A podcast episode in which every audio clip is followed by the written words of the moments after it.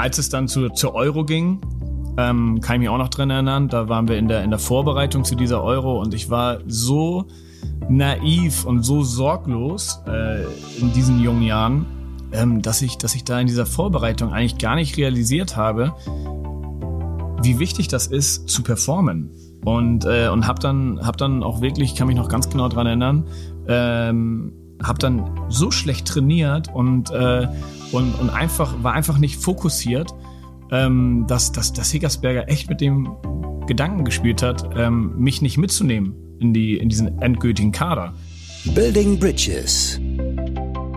Der Podcast für alle, die spannende Inhalte aus der Welt des Fußballs erleben wollen. Gemeinsam werden wir inhaltliche Brücken zwischen Sport, Wirtschaft und Kultur schlagen und in den Gesprächen mit tollen Persönlichkeiten gemeinsame Schnittmengen finden. Hier ist euer Host, Sebastian Brödel. Ja, Hanno, sehr, sehr schön, dass ich dich als meinen ersten Gast begrüßen darf. Ich wünsche dir mal alles, alles Gute zum 34. Geburtstag, der ja gestern war und hoffe, dir geht's gut. Guten Morgen nach Hamburg. Vielen Dank, Basti. Ich fühle mich geehrt. Äh, fühle mich auch geehrt, dass du an meinen Geburtstag gedacht hast. Ähm, das war in der Vergangenheit auch nicht immer die Regel. Und ähm, aber wir werden beide erwachsener und jetzt äh, kommen wir vom Fußballplatz äh, zum Podcast. Ja, ich muss mich direkt entschuldigen. Mein iPhone hat mir auch angezeigt, dass der achte Geburtstag von Martin Haneck ist. Bis kommst mir sehr jung vor. Aber nachdem ich eigentlich schon immer dran gedacht habe, muss ich mir für die wenigen Male, wo ich vergessen habe, entschuldigen. Zumindest muss ich sagen, ich habe dann immer danach schon angerufen oder, oder auch meine, meine Schuld eingestanden, wenn ich mal auf deinen Geburtstag vergessen habe. Aber du weißt, es ist meistens im Urlaub. Im Urlaub lege ich auch mein Handy weg. Jetzt ist es so, dass ich dich wieder angerufen habe und äh, du bereit warst, äh, mir Rede und Antwort für die erste Episode zu sein. Darüber freue ich mich besonders. Ich glaube, Martin Hanig braucht man nicht großartig vorstellen. Der ist in Österreich, was den Fußball anbelangt, sicherlich jedem ein Begriff. Martin Hanig hat nicht nur für die österreichische Nationalmannschaft äh, lange gespielt, sondern hat auch in Deutschland für Furore gesorgt. Darauf werden wir eingehen. Wir werden aufs Sportliche eingehen, wir werden aufs Private eingehen. Wir werden mehrere Themen anschneiden, um auch den Menschen Martin Hanig besser kennenzulernen. Denn Martin Hanig hat ja in der Vergangenheit keinen Social-Media-Auftritt gehabt und wird ihn weiterhin, nehme ich an, nicht haben. Von dem her werden wir hoffentlich heute ein paar Insights bekommen, unsere Freundschaft beleuchten, deine Karriere beleuchten und sicherlich über das ein oder andere diskutieren, was bislang noch nicht in den Medien oder in der Öffentlichkeit gestanden hat. Ich würde gern direkt beginnen mit einem Satz, der mal in einer österreichischen Tageszeitung auch schon 2008 gestanden hat. Der lautet, Brödel und Hanig, echte Freunde trennt auch der Fußball nicht. Ich hoffe natürlich, dass äh, nach dieser Podcast-Episode nicht irgendwer titelt, der Podcast hat sie irgendwo äh, entfremdet oder hat Probleme in ihre Freundschaft gebracht, aber davon gehe ich nicht aus. Ich ähm, möchte in diesem Podcast mit dir deine Karriere durchgehen. Ich möchte unsere gemeinsamen Stationen durchgehen. Ich möchte von dir wissen, warum du manche Entscheidungen getroffen hast, was dich angetrieben hat, äh, wie du zum Thema Geld stehst, wie wichtig dir deine Familie dabei ist. Und ich würde einfach vorschlagen, wir starten rein oder gibt es von deiner Seite noch irgendwas, was ich nicht vergessen darf oder was wir überhaupt nicht auslassen dürfen? Nee, bist sehr gut vorbereitet, wie ich merke, und äh, freue ich mich total drauf. Also Spannend. Okay, Hanno, lass uns direkt mal loslegen. Unsere erste Begegnung war, wenn ich mich richtig erinnere, 2005 in Österreich. Das war damals für die U18-Nationalmannschaft äh, unter Trainer Paul Kluderwatz, mit dem wir dann später auch einen Riesenerfolg feiern durften bei der U20-Weltmeisterschaft 2007. Ich kann mich erinnern, es war mein erster Lehrgang äh, für Rot-Weiß-Rot. Äh, du warst davor schon einmal dabei. Du, äh, wir sind im Hotel angekommen, ich bin im Hotel angekommen, ich kannte äh, fast niemanden. Ähm, und als ich die Zimmerliste sah, habe ich mich schon gewundert, dass, äh, dass ich mit dem Deutschen ins Zimmer musste bei der österreichischen Nationalmannschaft und war schon nervös, äh, weil, wie gesagt, wir kannten uns nicht, ich kannte auch die ganzen Abläufe nicht, aber es war der Beginn einer wunderbaren Freundschaft. Kannst du dich erinnern? Sehr gut sogar. Also ähm, ich muss auch wirklich sagen, äh, da in den ersten Lehrgängen der, des Nationalteams, äh, wie du sagst, in der U18, äh, da habe ich gelernt, mich in Österreich zu behaupten. Also ähm, der Start war alles andere als leicht, weil ähm, für dich war es so, dass du niemanden kanntest. Äh, ich war wurde am Anfang äh, ein bisschen verschmäht und äh, war ein richtiger Fremdkörper, weil, ähm, wie jeder hört, äh, der Dialekt wurde mir leider nicht in die Wiege gelegt und ähm, deswegen waren die ersten Schritte äh, in Österreich wirklich sehr, sehr ähm, aufregend, aber auch äh, unangenehm, würde ich fast schon sagen. Ähm, ich musste mich da wirklich durchbeißen, ähm, konnte dann Gott sei Dank mit meinem ähm, mit meiner norddeutschen ähm, Aussprache und meiner Wortgewandtheit äh, punkten, aber ähm, das war schon ein hartes Stück Arbeit und da war ich froh, dass ich dann einen Neuling äh, wie dich auch an meiner Seite hatte, der mich dann aber sehr schnell, glaube ich, in seinem Herzen aufgenommen hat. Absolut. Also wie gesagt, ich kann mich erinnern, wie wir die erste Liftfahrt ins Zimmer raufmachten und uns mal beschnuppern und kennenlernen durften. Äh, sehr sympathischer Anfang. Du warst, wie du schon eingehend erwähnt hast, immer schon sehr, sehr wortgewandt, sehr schlagfertig, bist ja der jüngste Sohn von dreien. Das habe ich dir auch oft vorgeworfen, weil du dann auch, auch oft ähm, dich irgendwo verwöhnen hast lassen, beziehungsweise ähm, du auch immer irgendwo in Diskussionen recht haben wolltest. Das habe ich genossen. Diese Challenge habe ich immer angenommen bei dir und äh, ich hoffe, die wird uns auch bleiben, weil das, da haben wir auch einige witzige Episoden sicherlich äh, erlebt gemeinsam. Aber ich möchte zurückkommen auf den, äh, auf den, auf die erste Begegnung. Das war auch dann das erste Spiel und ich kann mich erinnern, ähm, nachdem dein Vater ein Österreicher ist, deine Mutter eine Hamburgerin, du natürlich komplett Hochdeutsch gesprochen hast und nicht alle Begriffe äh, der Jungs damals kanntest. Ähm, was mir trotzdem aufgefallen damals schon ist, ist ähm, dein, äh, dein Bezug zur Familie, dein Bezug zu Österreich. Man, man hört es bei dir sprachlich zwar nicht so, du kannst dich aber mit, mittlerweile auch äh, im Dialekt gut verständigen. Ähm, aber was mir aufgefallen ist, war damals schon bei diesem, bei diesem U18-Spiel, dass ähm, ja ein Riesenanteil an Zuschauern von deiner Familie war. Also da war, äh, dein Vater kommt aus Allerheiligen, äh, das ist in der Steiermark, und da hat da ganz viele Verwandte mitgebracht, deine Eltern sind angereist in, in Österreich und das hat dich auch über deine ganze Karriere begleitet, dass du immer ganz, ganz viele Familienmitglieder dabei hattest und dich unterstützt haben. Wie wichtig war dir von Anfang an die Unterstützung äh, deiner Familie äh, und äh, wie, wie, wie hast du das gesehen? Ja, es war, war natürlich, ähm, von, also jetzt unabhängig vom Fußball, war die Familie oder ist die Familie natürlich äh, eine ganz wichtige Säule in meinem Leben und ähm, meine Eltern in erster Linie haben mich natürlich vom ersten Tag an im Fußball unterstützt äh, und haben dabei immer den Spagat geschafft, äh, auch nicht zu viel Druck aufzubauen. Ähm, dann der Bezug nach Österreich war bei mir natürlich hauptsächlich immer urlaubsbedingt. Äh, wir haben die Familienurlaube zu, glaube ich, 95 Prozent in Österreich verbracht, weil natürlich mein Vater auch immer sehr froh war, ähm, dann mal wieder nach Hause äh, zurückzukehren.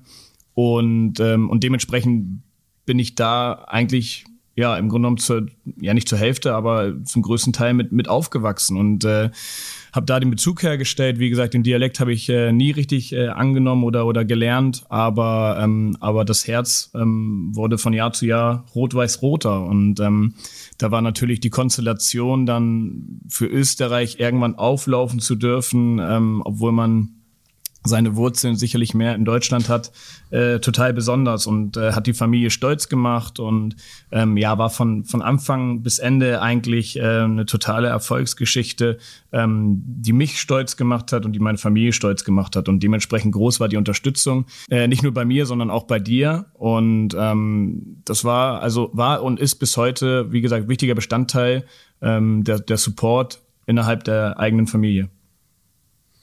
Und kannst du, kannst du uns bisschen einführen oder bisschen erklären oder erzählen, äh, wie es überhaupt dazu kam, dass du auch in der U18 schon für Österreich aufgelaufen bist, weil, sofern ich mich erinnere, hast du damals noch für den SC4 und Marschlande gespielt.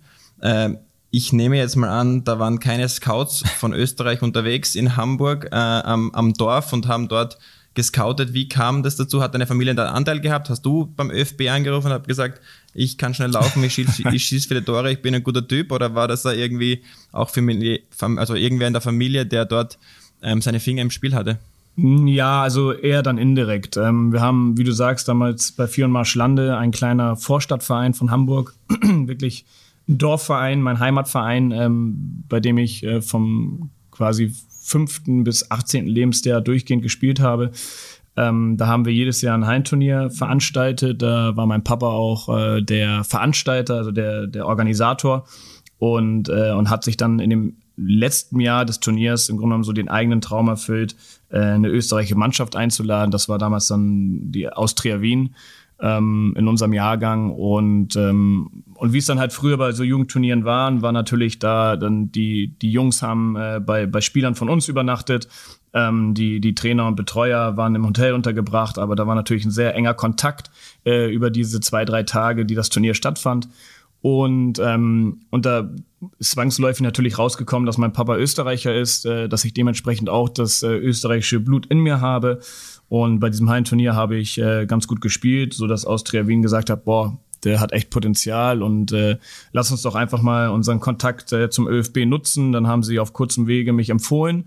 Und, äh, und das äh, war für mich eigentlich so der, der spannendste Aspekt, dass der ÖFB und in dem Fall auch Paul Gludowatz äh, diesem dieser Empfehlung sofort äh, vertraut hat und gesagt hat, komm, den laden wir ein. Und äh, auf einmal war ich äh, Junioren-Nationalspieler und ähm, ja und, und bin dort angekommen und äh, von da an begann meine Laufbahn in der in der Nationalmannschaft.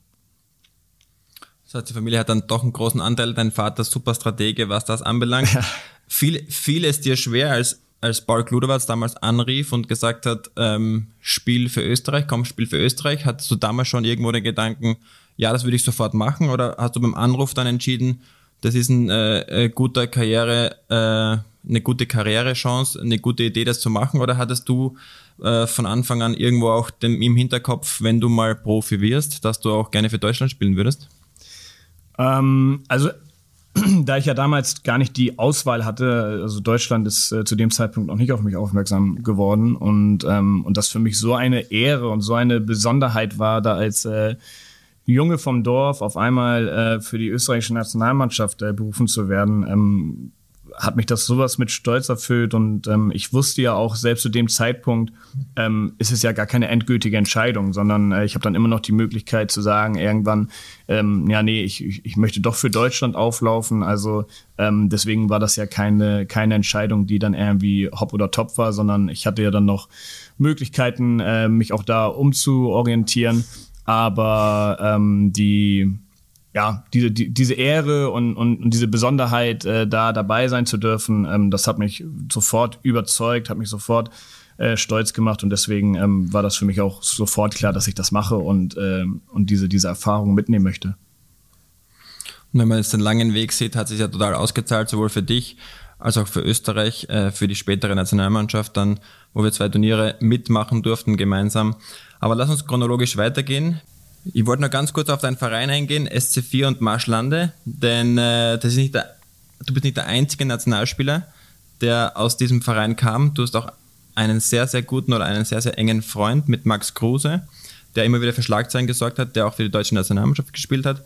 Was ist das Geheimnis vom SC4 Marschlande oder ist das einfach nur Glück, von dem wir sprechen, dass zwei Nationalspieler aus einem Dorfverein, die keine Akademie besucht haben, dort ähm, ja, internationalen Fußball gespielt haben.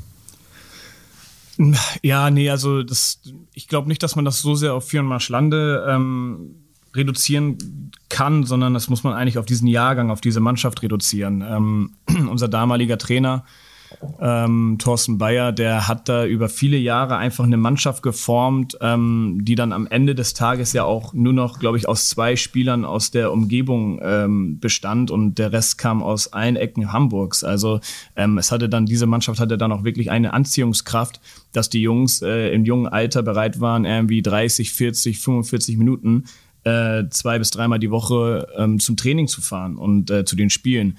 Also da, da ist einfach ein goldener Jahrgang entstanden mit, äh, mit Max an meiner Seite und äh, wir haben da wirklich für Furore gesorgt. Also wir, wir standen da St. Pauli und HSV in unserem Jahrgang äh, nicht viel nach und ähm, haben in der, in der Meisterschaft gegen St. Pauli gewonnen, haben im, im Pokal HSV im Finale geschlagen. Also ähm, wir konnten uns da wirklich mit den, mit den, mit den, mit der Elite äh, der, der Stadt messen.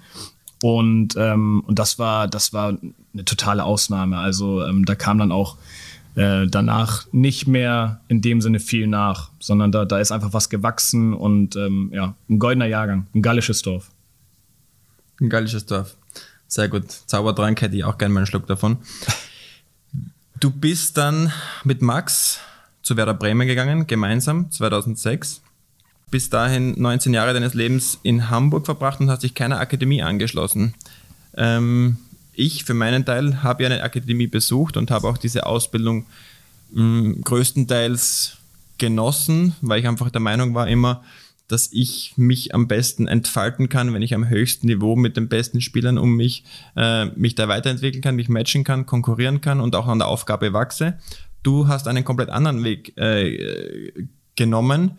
Wie siehst du das rückblickend? Hättest du gern damals die Chance gehabt auf eine Akademie? Hättest du damals mit nichts tauschen wollen? Naja, also sehr, sehr schwieriges Thema, wo man, glaube ich, von vornherein sagen kann, äh, es gibt kein Patentrezept äh, dafür. Ähm, wie du sagst, ich habe ja, bis ich, bis ich zu Werder Bremen gewechselt bin, mit, mit 18,5 war ich damals, äh, noch keine 19.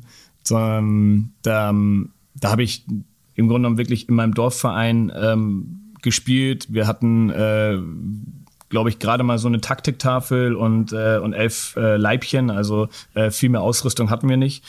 Und ich glaube, dass es mir persönlich sehr gut getan hat, äh, dieses Akademieleben äh, nicht mitzumachen, weil ähm, ich hatte die Möglichkeit in jungen Jahren, also mit 13, 14, äh, verschiedene Angebote von St. Pauli und HSV äh, anzunehmen, die mich auch, die auch wirklich äh, interessant waren und die mich auch wirklich äh, gereizt haben, ähm, in diesen, in diesen äh, Klamotten dann auch äh, aufzulaufen und, und zu trainieren. Aber ich glaube, dass mir meine persönliche Entwicklung einfach gut getan hat, äh, in, meinem, in meinem gewohnten Umfeld zu bleiben, ähm, mit meinen Kumpels äh, zu spielen, ähm, mit denen ich auch heute noch alle Kontakt habe. Also ähm, war wirklich eine besondere Mannschaft und, äh, und nicht diesem, diesem Leistungsdruck, der meiner Meinung nach in der Jugend schon sehr, sehr hoch ist. Äh, das kannst du vielleicht äh, gleich besser äh, bestätigen als, als ich, der es nicht erlebt hat. Aber ich glaube, dass dieser Leistungsdruck und dieser, dieser, dieser Erfolgsdruck einfach ähm, zu groß ist äh, für einen 14, 15, 16-Jährigen. Ich finde, da sollte der Spaß im Vordergrund stehen und natürlich auch die Förderung. Also da gebe ich dir recht. Äh, du hast dich mit den Besten gemessen, auch ähm, sicherlich täglich im Training. Ähm, bei mir war die Konstellation so, und das ist halt auch nochmal hervorzuheben, äh, wir haben auch äh, in der zweithöchsten Klasse unseres Jahrgangs gespielt. Wir haben in der A-Regionalliga damals gespielt, wo auch St. Pauli äh, gespielt hat und nur HSV war in der A-Bundesliga damals. Also äh, wir haben da schon auch auf einem hohen Niveau gespielt und haben uns schon mit, mit dem Besten gemessen.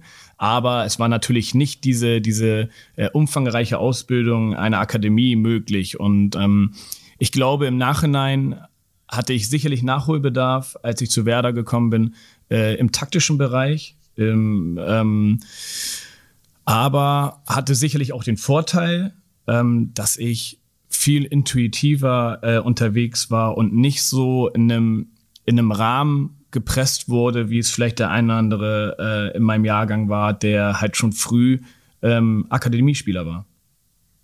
Mhm. Also ich, ich, kann nur sagen, ich habe es nicht immer genossen, äh, muss ich dir irgendwo auch recht geben, dass man da reingepresst wird in ein Format und auch rein äh, äh, äh, trainiert wird, dass man vielleicht auch vielleicht übertrainiert ist und dass der Leistungsdruck extrem hoch ist. Ich muss aber auch zugeben, ich war nicht diesem größten Leistungsdruck ausgesetzt, weil ich auch nicht das größte aller Talente war und andere viel mehr Förderung bekommen haben als ich und ich konnte mich quasi im Schatten jener, die damals schon sehr früh Verträge bekommen haben und denen in Aussicht gestellt wurde, dass sie ähm, sicherlich Profis wären. Im Endeffekt sind sie dann nicht geworden. Ähm, sind die vielleicht am Druck zerbrochen und ich konnte mich quasi im Schatten äh, jener entwickeln, denen eine große Karriere zugeschrieben wurde und mir wurde sie eigentlich nicht so zugeschrieben, muss ich auch sagen. Also ich war nicht das größte aller Talente, ich wurde auch von Position von, zu Position verschoben und als ich dann einen Wachstumsschub hatte, wurde ich auf die Innenverteidigerposition geschoben gegen meinen Willen, wo ich dann aber auch äh, meine Karriere hinlegen konnte. Also es gibt natürlich Schattenseiten in der Akademie äh, und das Auswahlverfahren ist natürlich auch nicht immer das, ähm, das Beste. Äh, aber zu deiner Meinung, kommst du zu deiner Meinung aufgrund dessen, was du alles erlebt hast, durch deine, äh, durch deine Gespräche, auch durch deine Parallelen, die du in der Karriere zwischen den beiden Welten gesehen hast? Oder war es auch schon damals dein Gefühl, dass du dich da richtig entschieden hast und deine Entwicklung dementsprechend ähm, bei SC Firma Schlande besser wäre? Also ja, also nochmal, also ein Patentrezept können wir, glaube ich, da heute nicht äh, den, den, den Zuhörern an die Hand geben, ähm, dass das eine das Richtige ist oder das andere falsch. Ähm, bei mir war es einfach so, ich habe das aus dem Bauch heraus, auch natürlich immer in Absprache mit meinen Eltern entschieden, ähm, die auch gesagt haben, ähm, bitte setz nicht alles so früh auf die Karte Fußball, ach, äh, denk bitte an deine schulische Ausbildung, ähm, denk an deine berufliche Ausbildung, die ich ja auch noch gemacht habe und dann in Bremen abgeschlossen habe. Ich bin da gelernter Versicherungskaufmann. Ähm, heute sicherlich ein Job, ähm, den ich, den ich glaube ich nicht gemacht hätte. Aber trotzdem bin ich froh, dass ich da irgendwie ein zweites Standbein, also eine kaufmännische Ausbildung hatte und äh, vor allem immer auf Nachdruck meiner Mutter auch äh, beendet habe, weil ich natürlich schon sehr schnell ähm, von, dem, von dem Thema Profifußball äh, gecatcht wurde und, ähm, und gemerkt habe, okay, das will ich unbedingt machen. Ähm, in, meinen, in meinen Jahren als Profi ähm, habe ich natürlich jetzt diesen engen Kontakt äh, mit der Akademie nicht gehabt, aber trotzdem ähm, habe ich immer ein bisschen links und rechts geschaut und hab, es hat mich interessiert, okay, wie, wie, wie werden die Jungs da, wie wachsen die auf, äh, wie benehmen die sich, wie, ähm, ja, in, in, in welchem Rahmen werden sie gefördert und auch gefordert und teilweise halt auch meiner Meinung nach überfordert. Und, ähm, und da bin ich halt echt zu der Meinung gekommen, also ich habe jetzt selber einen Sohn, ähm, der, der Fußball verrückt ist. Und äh, wenn der irgendwie in zehn Jahren ähm, 14 wird, dann ähm, und, und vielleicht auch diese Entscheidung irgendwann mal treffen möchte oder muss, ähm, dann, dann wüsste ich ehrlich gesagt nicht, was ich ihm äh, empfehlen würde. Also äh, natürlich muss man dann gucken, okay, wo spielt er jetzt? Äh, welches Niveau hat er da? Äh, ist er da unterfordert oder, oder wird er da genug gefördert? Ähm, und und wie, wie entwickelt sich da diese Akademie weiter? Ich, ich kann nur aus der eigenen Erfahrung sprechen. Ähm, da werden Spieler in der U14, in der U15 ähm, am Ende der Saison per Brief quasi informiert, ob sie es in den nächsten Jahrgang schaffen. Also da findet nicht mal ein persönliches Gespräch statt, sondern die sitzen in den Sommerferien zu Hause äh, und, und, und kauen an den Fingernägeln, oh, darf ich nächstes Jahr noch äh, beim Verein XY in den nächsten Jahrgang gehen oder muss ich mir was Neues suchen? Und ähm, das finde ich halt, also das, das darf nicht sein, weil in dem jungen Alter gehört halt mehr dazu als nur die Karriere. In dem jungen Jahren muss es halt meiner Meinung nach immer noch ein Hobby sein und, und kein Beruf. Und, ähm, und worüber, glaube ich, auch viele nicht nachdenken, ist diese Frustration, diese Enttäuschung, die so ein Junge dann auch irgendwie erlebt, ähm, wenn er, wenn er halt diesen nächsten Sprung nicht schafft. Und ich glaube, da, da zerbrechen sehr viele Talente dran, dass sie dann sagen, alles klar, ich habe es jetzt nicht geschafft, dann schaffe ich es nie wieder. Ähm, dann, dann, dann verschieben sich die Prioritäten und, äh, und ich glaube, dass da sehr viele durchs Raster fallen. Und, ähm, und als du es gerade gesagt hast, dass du halt äh, behutsam irgendwie im Schatten anderer Talente groß werden konntest, ähm, so ähnlich ging es mir dann auch in der Hamburger Auswahl, ähm, dass ich, dass ich da in meinem Jahrgang einfach vielleicht der unter die Top 15 gekommen bin. Also ähm, da habe ich keine Rolle mhm. gespielt, was die, was die Startelf anging. Und, äh, und habe da einfach gemerkt, alles klar, nee, da hänge ich noch hinterher, ähm, da, da fehlt mir was, vor allem auch körperlich habe ich ähm, mich halt viel später entwickelt als viele andere in meinem Jahrgang. Und, ähm, und, und deswegen habe ich auch ganz lange gar nicht diesen, diesen Traum geträumt zu sagen, ich werde Bundesligaspieler, sondern ich habe immer nur gesagt, und das hat auch wirklich mein Vater gesagt, und dafür bin ich ihm total dankbar, ähm, dass er gesagt hat, Martin, mit deinem Talent traue ich dir die Regionalliga zu, die damals dritte Liga war. Ähm, und, mhm. und das, das hat natürlich gleichzeitig mich motiviert, weil ich sage, boah, wäre schon geil. Und gleichzeitig hat es mir auch keinen Druck aufgebaut, weil ich sage, okay, das ist realistisch. Und äh, ich glaube, diesen realistischen Gedanken, ähm, den haben viele, die in der Akademie sind, einfach nicht mehr, weil für die gibt es dann nur noch ein Ziel und das ist halt das Größte in die Kampfmannschaft. Mhm. Und, und, und du glaubst oder du weißt, dass dein Vater das, die Aussage getätigt hat, um deine Träume zu entschleunigen und äh, um es dir behutsamer zu machen? Oder glaubst du, dass er äh, dir nicht zugetraut hat, die große Karriere? Beides. Also ich glaube, dass er, dass er das selber auch nicht greifen konnte, weil wenn du, wenn du halt diesen mhm. Profiverein und diese, diese Bedingungen nicht kennenlernst und, äh, und wie gesagt, ich war halt damals kein Topspieler in meinem Jahrgang in Hamburg zu der Zeit, ähm, war es, glaube ich, auch einfach nicht realistisch zu sagen, alles klar, der, der, der schafft es. Ne? Und, äh, und trotzdem, trotzdem hat er mit der Aussage ja auch eine gewisse Ambition geweckt, zu sagen, ey, bleib dran.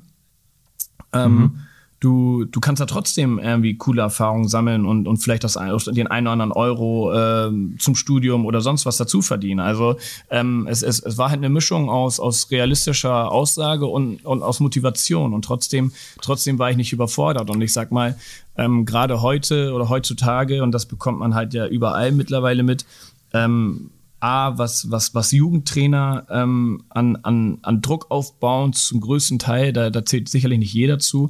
Und noch viel schlimmer, die Eltern, das ist äh, unfassbar. Ich glaube, ähm, die Eltern sind heutzutage eigentlich so der, der, der schwierigste Faktor in der Karriere eines jungen Spielers, ähm, weil, da, weil da ein Druck aufgebaut wird, ein Traum irgendwie ähm, schon, schon von den Eltern gelebt wird, die, der, die das Kind äh, erfüllen soll. Ähm, ich glaube, da geht ganz viel oder bleibt ganz viel auf der Strecke und geht ganz viel kaputt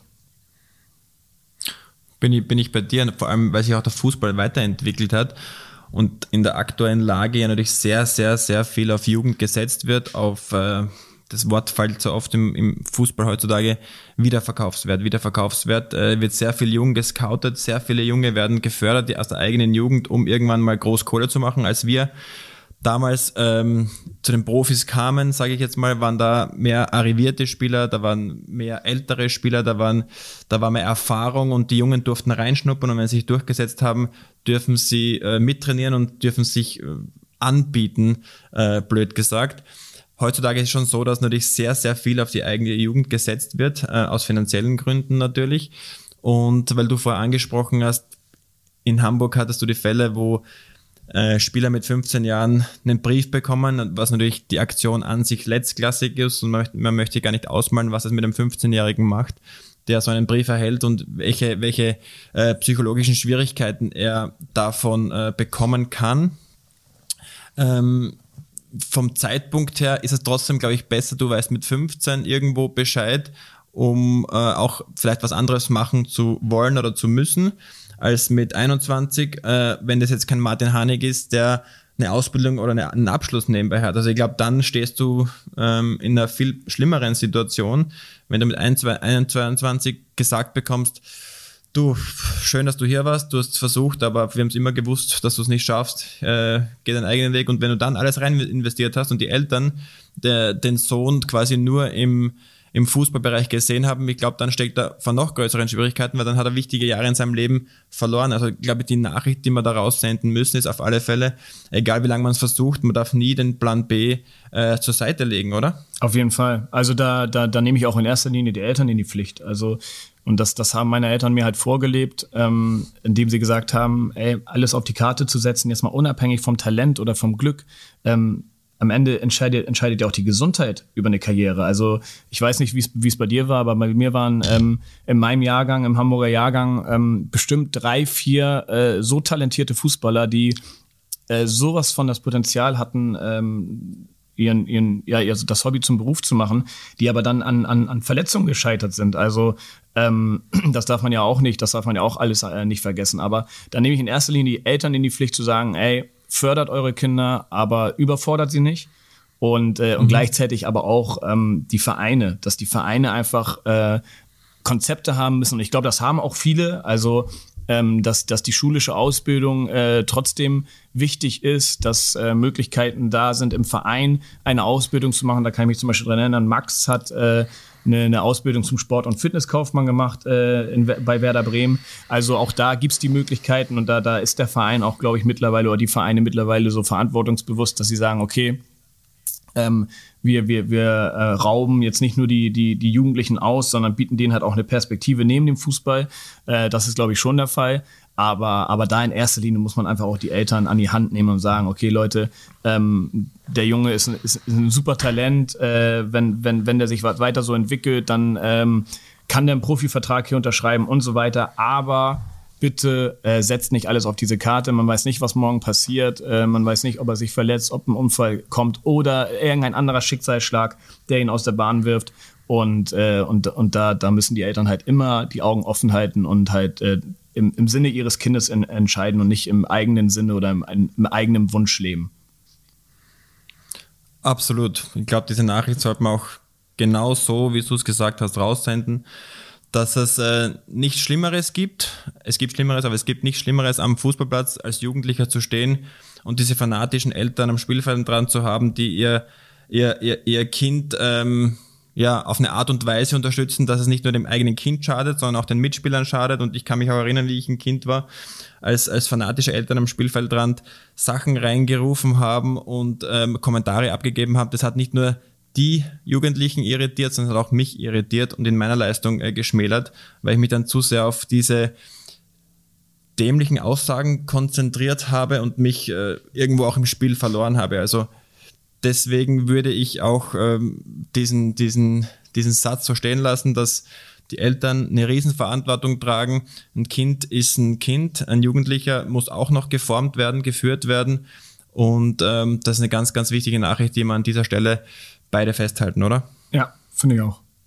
Wir haben dann uns 2007 in Kanada getroffen, Martin, haben auch dort das Zimmer geteilt. Wir waren ja dann ab dann nicht mehr äh, auseinanderzubringen. Also wir haben seit unserem ersten Date 2005 äh, in Österreich in der U18 immer die Zimmer geteilt, auch bis hin zum Schluss, bis zu den letzten äh, Spieltagen, wo wir dann beide schon über 60, 70 Länderspiele hatten, äh, haben wir uns nie trennen lassen, haben uns nie für die Einzelzimmer-Variante entschieden, wo wir dann auch genügend Länderspiele hatten, um das frei zu entscheiden, sind wir immer zusammengeblieben. Diese Freundschaft hat äh, Bestand gehabt, auch diese Zimmerpartnerschaft ähm, hat Bestand gehabt. Wir sind dann auch 2007 gemeinsam nach Kanada und haben dort ja ÖFB-Geschichte geschrieben. Wir waren bei der U20 WM in Kanada, haben dort ähm, die Vorrunde überstanden, haben dann die USA in einem Primetime-Spiel in der Verlängerung geschlagen. Das hat für riesen Euphorie in Österreich gesorgt und wenn ich mich richtig erinnere, ist das ähm, Event, die U20 WM 2007 plus äh, die, die Damen-Europameisterschaft ähm, vor ein paar Jahren die zwei erfolgreichsten ÖFB Turniere, die wir in den letzten Jahrzehnten hatten. Und ich werde noch oft darauf angesprochen. Ich erinnere mich auch gerne daran zurück. Aber das war schon irgendwo für uns beide der Startschuss in, ähm, in die internationale Welt, oder?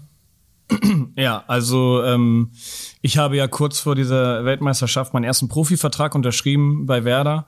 Und, ähm, und wie du sagst, dann hatten wir einfach äh, so ein geiles Turnier in Kanada, eine so besondere Erfahrung. Ähm, auch da irgendwie kann man ja fast sagen, auch schon wieder wie ein gallisches Dorf, eigentlich mit einer, mit einer Mannschaft überzeugt, die über den Team Spirit und weniger über die Stars kam und, ähm, und sind da richtig zu etwas herangewachsen. Und äh, dass dann die Einschaltquoten oder die Aufmerksamkeit in Österreich noch dazu so hoch war, obwohl die Zeiten ja nicht immer äh, wirklich ähm, kundenfreundlich waren durch die Zeitverschiebung, ähm, haben sich die Leute tatsächlich einen Wecker gestellt oder haben bis spät nachts noch irgendwie am Fernseher gesessen. Ähm, das war, das war dann einfach, einfach eine großartige Bühne, die wir, glaube ich, sehr für uns genutzt haben. Du ja dann auch kurzfristig noch unser Kapitän geworden bist äh, von, von dieser Erfolgsmannschaft. Und ähm, ja, und dann, dann ging danach im Grunde genommen unsere, unsere Reise äh, im, im deutschen Profifußball weiter. Das stimmt. Ich kann mich erinnern, Paul Gilberts hat mich damals zum Kapitän gemacht, habe diese, ähm, diese Rolle mit Stolz ausgefüllt, hatte natürlich auch einen heimlichen Kapitän mit mir äh, neben mir im Zimmer liegen. Äh, würde ich ganz kurz eine Geschichte erzählen, an die, an die ich mich sehr gerne erinnere.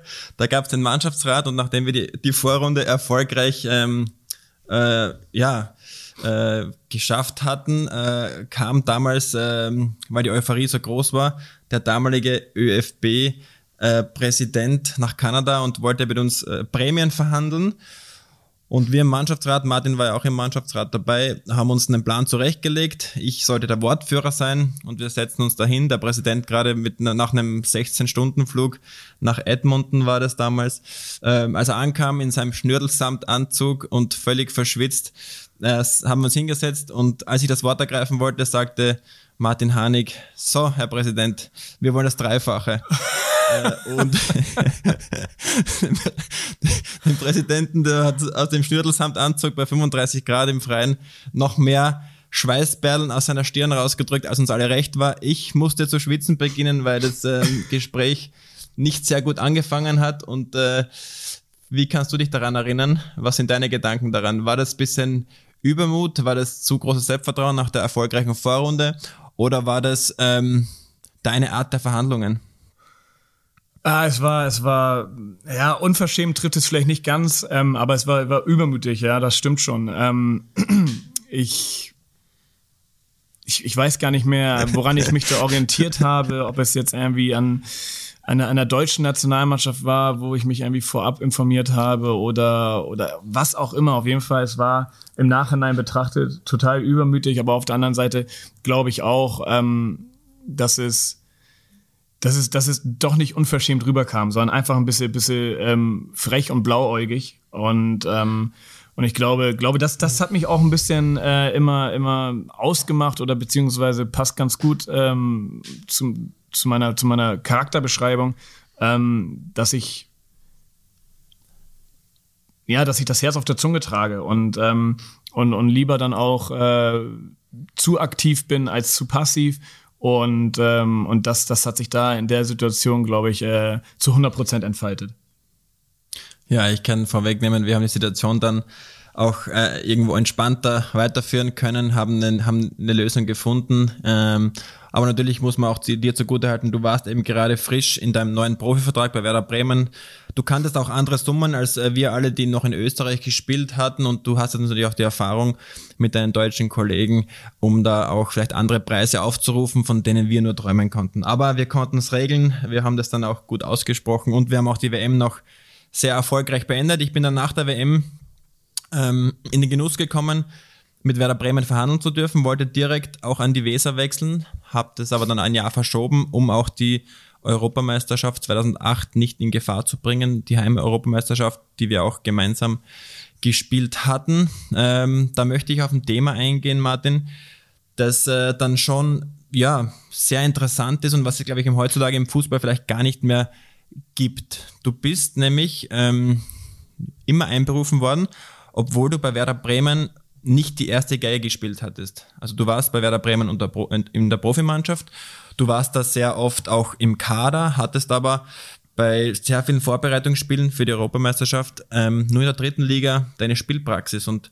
Josef Hickersberger hat damals entschieden, nee, den, den Hanno, den mag ich, der bringt mir eine Qualität mit und ist ein Riesenrisiko eingegangen medial, weil er im Prinzip immer jemanden einberufen hat, der zwar Werder Bremen Kaderspieler war, aber du zu dem Zeitpunkt nicht in der ersten Mannschaft in der Bundesliga gespielt hast, sondern eher in der dritten Liga für die dritte äh, Liga aufgelaufen bist für Werder Bremen und hat dir natürlich einen riesen, riesen Vorschuss an Vertrauen gegeben, dass du dann auch bestätigen konntest. Aber äh, hättest du diese Entscheidung genauso getroffen an seiner Stelle? Ja, also man muss natürlich auch fairerweise sagen, also Werder Bremen 2006, 2007, 2008 äh, war natürlich auch ein anderes Werder Bremen als heute. Ähm, damals waren sie relativ frisch Doublesieger, da haben Spieler gespielt wie Thorsten Frings, äh, Miro Klose, äh, Diego. Ähm, das war, das war, das war eine Champions League Mannschaft und ähm, und da dann am Ende des Tages äh, nicht auf so viel Spielzeiten zu kommen als als junger äh, Spieler war, glaube ich, ähm, keine Schande.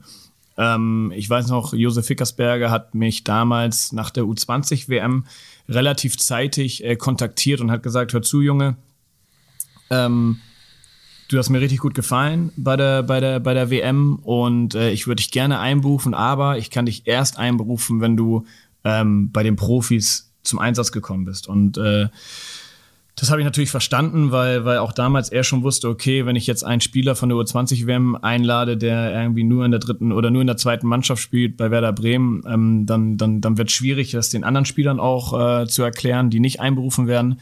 Und dann habe ich dann damals mein, mein, mein erstes Spiel in der ähm, Champions League-Qualifikation bei Dynamo Zagreb gemacht, äh, wurde dann, glaube ich, sofort zum A-Team eingeladen in ähm, gegen, zu Hause gegen Tschechien.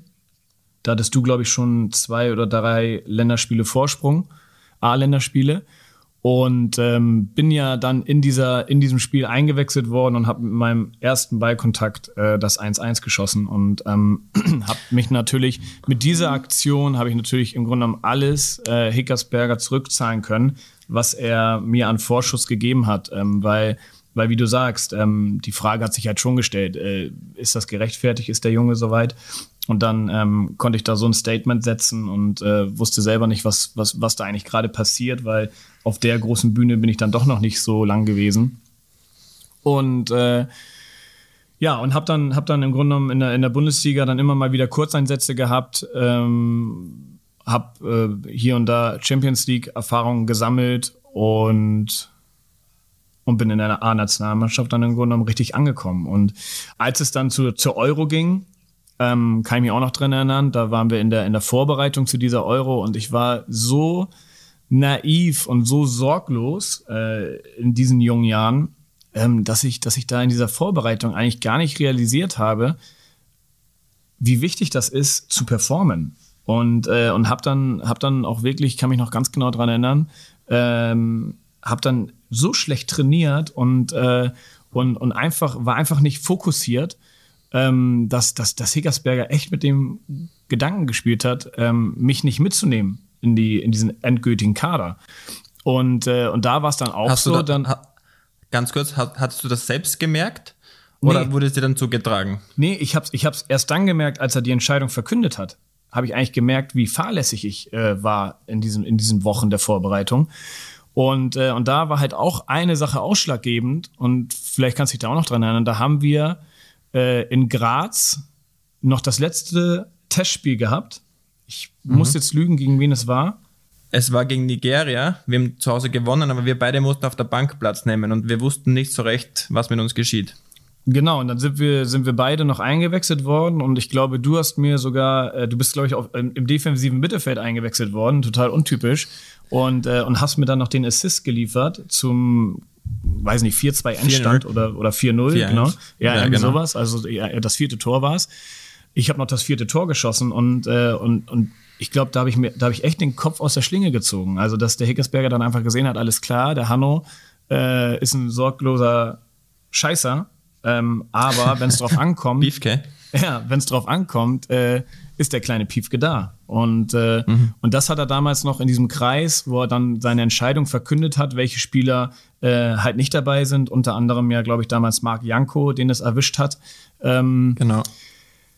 und da hat er dann zu mir, zu meiner Person gesagt, Hanno, du hast irgendwie die letzten Wochen hier im Training teilgenommen, wie ein Phantom oder wie ein Geist. Also ich habe dich gar nicht wahrgenommen, aber du hast in den Spielen abgeliefert und deswegen nehme ich dich mit. Und da hat sich bei mir im Magen das so umgedreht, dass ich so haarscharf an der, an der, an der, an der, an dem Streichen des Kaders vorbeigeschrammt bin, dass ich da echt eine, eine, Erfahrung fürs Leben äh, mitgenommen habe. Ey, ähm, Fußball ist auch ein Beruf. Also du musst auch da irgendwie es schaffen, fokussiert zu sein. Und kamst du zu so einer Situation nochmal in deiner Karriere? Oder war das für dich so lehrreich, dass du gesagt hast, äh, das hat sich so eingebrannt, das ist wie eines meiner Tattoos, die ich auf meinem Körper trage, das bleibt mir, äh, das ist eine Narbe, mit der ich gut davongekommen bin, aber ab jetzt nicht mehr so? Ja, hat sich schon eingebrannt, auf jeden Fall. Also das war, ähm, doch, das war, das war eine Erfahrung, die mich, die mich äh, gezeichnet hat über die, über die Jahre und äh, wo ich einfach gemerkt habe, ey, ähm, es werden keine Geschenke verteilt. Ne? Du musst dir das erarbeiten und in dem Fall habe ich wirklich Glück gehabt und noch ein Geschenk bekommen, aber, ähm, aber auch nur aufgrund dessen, dass ich halt in anderen Situationen dann performt habe und, äh, und ich war oder ich bin grundsätzlich immer ein Typ, der sehr locker durchs Leben geht, der, der, der eigentlich jeden Tag mit sehr viel Spaß äh, aufsteht und auch immer in die Kabine und zu den Mannschaften äh, gefahren ist. Ähm, und, und das war halt dieser schmale Grat, der wurde mir doch immer wieder vorgeworfen, ey, auf der einen Seite bist du super locker, bringst geile Stimmung in die Mannschaft, aber manchmal ähm, überspanne ich halt auch den Bogen und, äh, und, und, und verliere die, die Ernsthaftigkeit. Und das war immer so die Gratwanderung, die ich schaffen musste, für mich persönlich. Und, ähm, und das habe ich dann aber, glaube ich, im Laufe der Jahre dann wirklich immer besser hinbekommen. Die Euro 2008 war dann nicht der größte Erfolg. Ich glaube, wir sind auch irgendwo an unseren Erwartungshaltungen an uns selbst gescheitert, haben dennoch eine Spannung erzeugen können, indem wir im letzten Spiel ein Endspiel gegen die Deutschen hatten. Da hast du dich ein bisschen weit aus dem Fenster gelehnt mit einer Aussage in den Medien. Ich weiß nicht, ob du dich erinnern kannst. Die Beefke scheißen sich in die Hose. Das war natürlich getragen von Euphorie. War das wieder ein Fehler, der dir unterlaufen ist? Oder ist es, ähm, war das einfach irgendwo ein Spannungsbogen, den du aufziehen wolltest, um in Österreich für noch mehr Euphorie zu sorgen und für noch mehr ähm, Wille, dieses Spiel zu gewinnen, oder war das im Nachhinein gesehen ein, ein Fehler, den du da getätigt hast? Nee, das war äh, überhaupt kein Fehler und überhaupt keine ähm, bewusst getätigte Aussage, sondern das war echt eine Erfahrung fürs Leben, ähm, was die Arbeit mit den Medien angeht. Und zwar war die Situation damals so, ich wurde in der Mixzone ähm, gefragt, kurz, kurz zur Erklärung, ähm, in der Mixzone äh, sind wir, gehen halt wir Spieler durch, da stehen die verschiedenen Medien, also von Fernsehen über Radio bis hin zu den Printmedien und, äh, und versammeln sich dann halt mit, mit, mit mehreren Mikros oder, oder Aufnahmegeräten vor dem Spieler und äh, dann werden verschiedene Fragen gestellt und jeder zeichnet da mit oder, oder schreibt mit. Und, äh, und ich wurde in dieser Mixzone, ich glaube, ein, zwei Tage vor dem, vor dem letzten Gruppenspiel gegen Deutschland wurde ich gefragt, ähm, oder wurde auf die Situation angesprochen, wie denn jetzt so die, der, der, der Druck auf uns lastet und ähm, und, und ob wir uns in diesem Spiel, und wortwörtlich wurde ich gefragt, ähm, ob wir uns vor diesem Spiel in die Hosen scheißen. Und, äh, und daraufhin habe ich halt nur geantwortet, also wenn der Druck irgendwo liegt, dann ist es bei den Deutschen, weil die ja zu dem Zeitpunkt auch noch nicht äh, fix für die, für die, für die, End, ähm, für die Endrunde qualifiziert waren. Und dann habe ich gesagt, wenn jemand den Druck hat und wenn sich jemand in die, in die Hosen scheißt, dann sind es die Deutschen. Und genau dieses, dieses Zitat wurde halt so dann als Überschrift genommen, äh, natürlich in dem Fall aus dem Kontext gerissen. Und äh, wo ich im Nachhinein sage, pff, also klar, die Medien haben es danken angenommen und ich habe, bin halt echt in eine Falle getreten. Und, äh, und deswegen war es dann halt äh, in den aus dem Kontext gerissen, war es total frech und, äh, und, und, und übermütig auch wieder. Aber, aber wenn man dann halt den Kontext sieht, dann sagt man, okay, das war eigentlich äh, total, total nachvollziehbar, weil wir natürlich eine Underdog-Rolle hatten und die Deutschen haushoher Favorit. Und, äh, und so war das dann auch am Ende gemeint. Ja, wir wissen alle, wie das ausgegangen ist. Deutschland hat durch einen Ballack-Freistoß ähm, die nächste Runde erreicht. Wir mussten leider abreisen. Ich bin dann nach der Europameisterschaft nach Bremen gekommen, 2008 im Sommer. Ich war sehr, sehr froh, dass du schon dort warst, Martin, und mich eingeführt hast als Freund. Ich kann mich auch noch ganz genau erinnern, dass ich drei Tage vor Trainingsstart in Hamburg gelandet bin, du mich mit deinem Auto abgeholt hast. Ein befreundeter Bildjournalist hat auf uns gewartet, hat uns direkt ins Visier genommen. Wir sind dann gemeinsam nach Bremen. Du hast mir schon deine Freunde vorgestellt. Du hast mich auf Gefahren hingewiesen, bin dann trotzdem in das ein oder andere Fettnäpfchen getreten, auch was medial äh, anbelangt. Aber wir hatten dann ein gemeinsames Jahr bei Werder Bremen mit extrem viel Höhen und extrem vielen Tiefen. Natürlich muss man sagen, es war ein sehr, sehr erfolgreiches Jahr. Wir durften gemeinsam Ende des Jahres den Pokal in Berlin stemmen. Das DFB-Pokale hatten wir damals gegen Leverkusen gewonnen. Aber eine Woche davor haben wir auch das Europa League-Finale, oder damals hieß es noch UEFA Cup, in Istanbul gegen Schachtia Donetsk in der Nachspielzeit 2 zu 1 verloren. Ich kann mich an die Tränen erinnern, die wir dann äh, am Platz äh, vergossen haben, weil es irgendwie äh, schon sehr traurig war, nach so einer langen, intensiven Saison im Finale zu verlieren. Gott sei Dank konnten wir eine Woche später diesen DFB-Pokal holen und die Saison war gerettet. Äh, und da hat man auch gesehen, wie nahe ähm, Freude und, und, und Trauer beieinander liegt und äh, wir dort im Prinzip im, aus dem Tal der Tränen eine Woche wieder später auferstanden sind und uns dort den äh, Pokal geschnappt haben. Unser, unser erster Pokal, ich glaube auch dein einziger Pokal, stimmt das? Ja, stimmt. Auch bei mir mein einziger Pokal, also schön, dass wir da auch diese Verbundenheit haben. Und dann haben sich unsere Wege getrennt. Du hast im Laufe der Jahre ähm, in Deutschland Karriere gemacht, ähm, aber nicht mehr bei Werder Bremen, sondern bist dann nach Düsseldorf in die zweite Liga, um mehr Spielpraxis zu holen, hast dort die Liga zerschossen, bist dann nach, ähm, nach Stuttgart gegangen, wo wir dann wieder einige Male aufeinander äh, getroffen sind und auch uns duelliert haben, du als Stürmer, ich als Innenverteidiger. Wie hast du diese Duelle empfunden?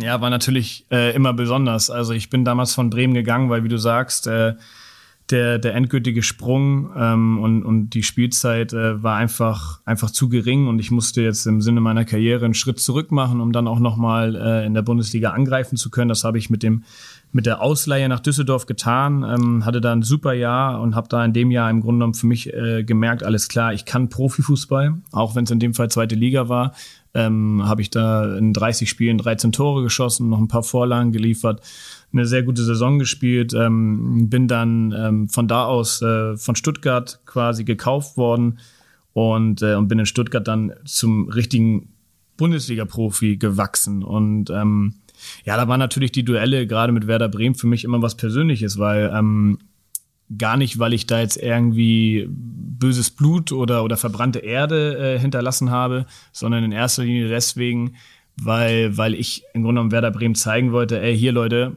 ähm, ihr habt euch damals falsch entschieden, mich ziehen zu lassen.